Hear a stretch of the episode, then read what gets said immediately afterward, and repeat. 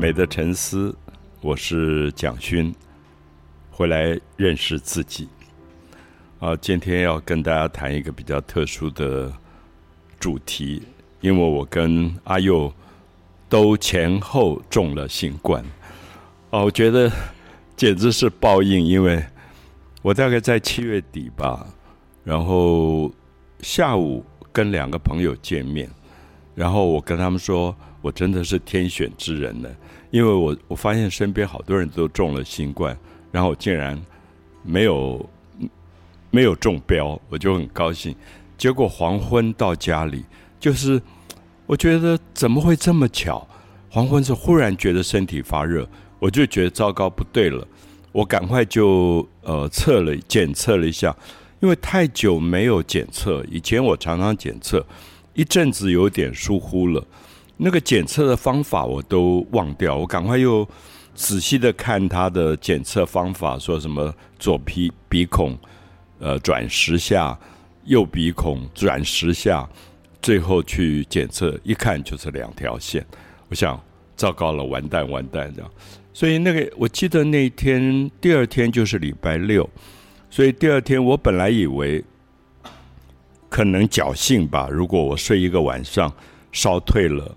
也许就好了。就第二天非常严重，严重到我一站起来几乎天旋地转，觉得整个人就要要昏倒了。那那天因为是礼拜六，所以我打电话问我的熟悉的医生，他们说，呃，大医院今天也都不开，除非看急诊。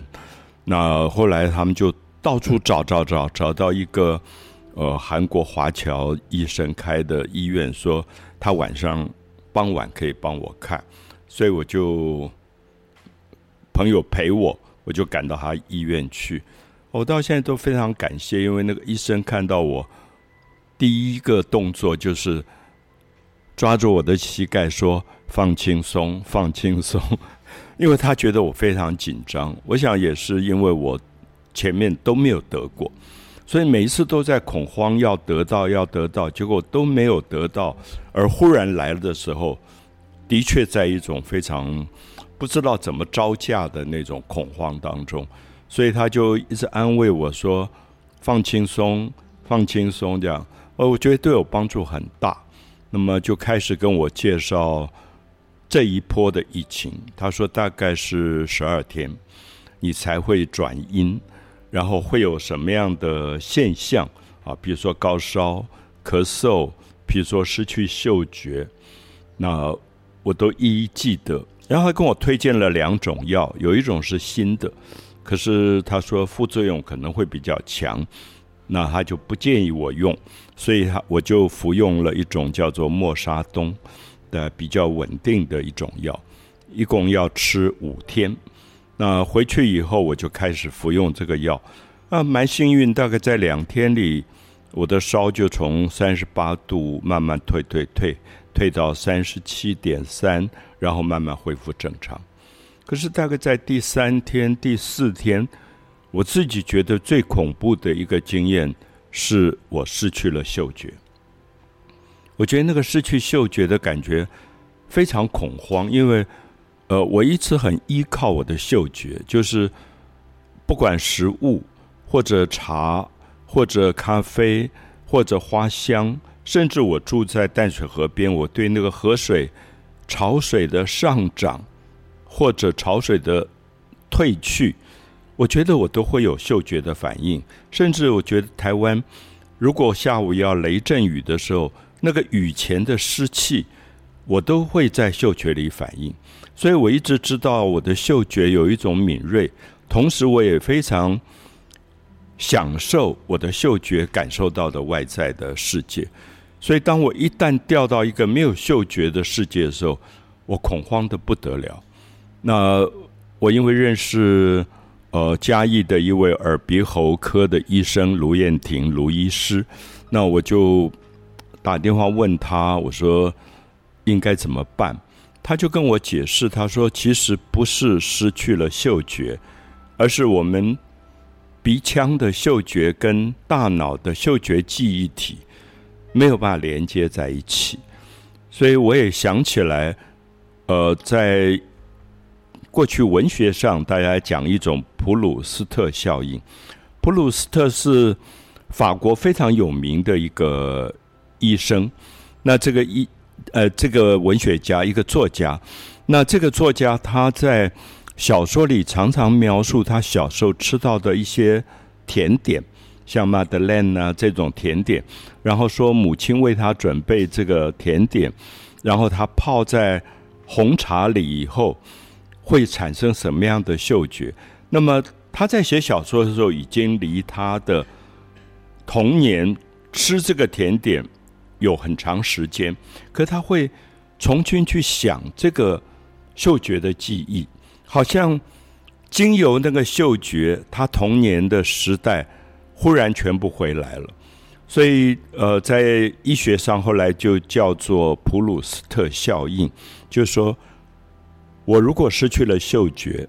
那卢医师建议我说：“你试试看，从你很熟悉的东西，比如说我很喜欢的高山茶，我很喜欢鹿野红茶，那我很喜欢某一种咖啡，那你试试看去闻它，不断的去让嗅觉找到它跟大脑之间的记忆。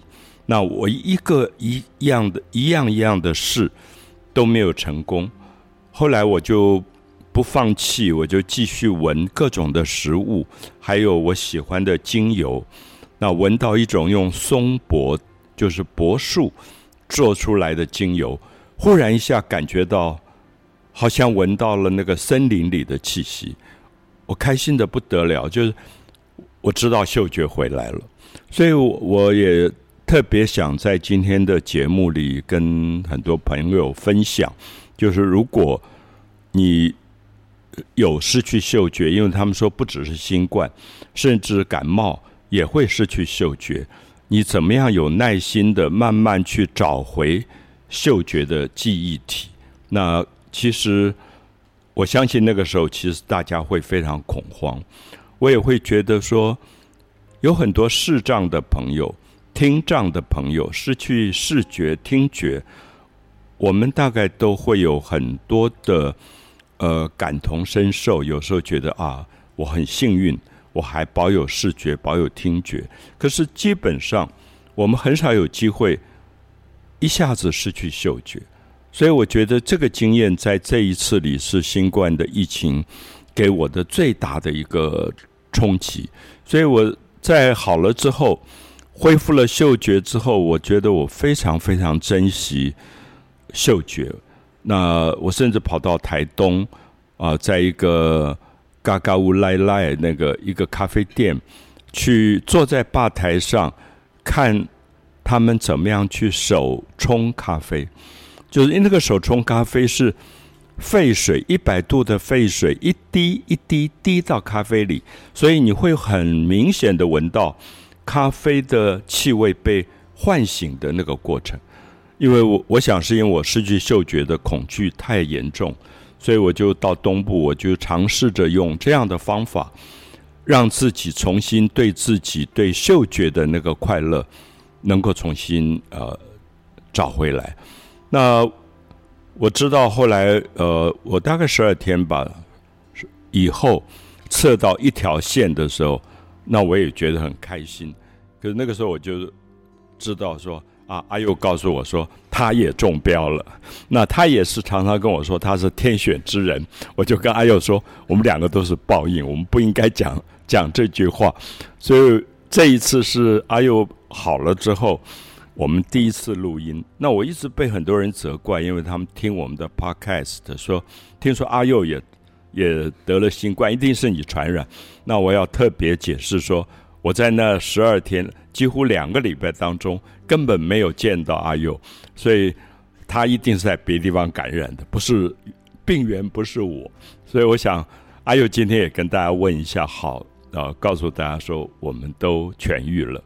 好，老师，我真的像刚才说的，就是我一定是遭到了某一种报应，从天选之人变成天谴之人。结果今天要来录音，然后刚刚正在准备器材，发现还有一支麦克风坏掉了，不能用。对，我觉得这次的的确好像，对，麦克风也得了新冠。对我觉得这次得到新冠的经验，真的比原本想象的来的不舒服的很多。我觉得一开始真的太小看这个病毒，我一天到晚都跟别人说我很健康啊，都有在运动啊，就是就算。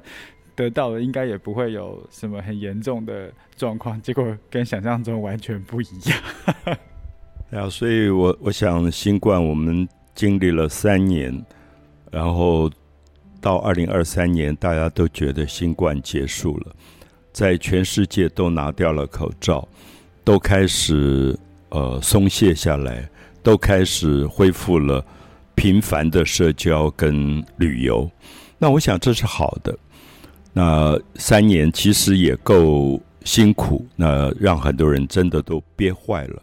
我们完全可以了解大家放松的那个心情，可是，在这样的放松心情的同时，我确诊了，阿佑也确诊了。